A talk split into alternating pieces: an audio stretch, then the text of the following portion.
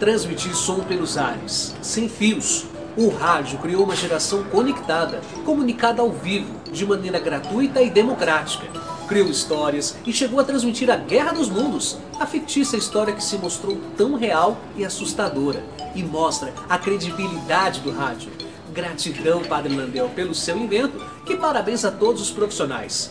Eu vim desse meio, e se hoje inovo motivo, é porque essa inovação me tocou e motivou.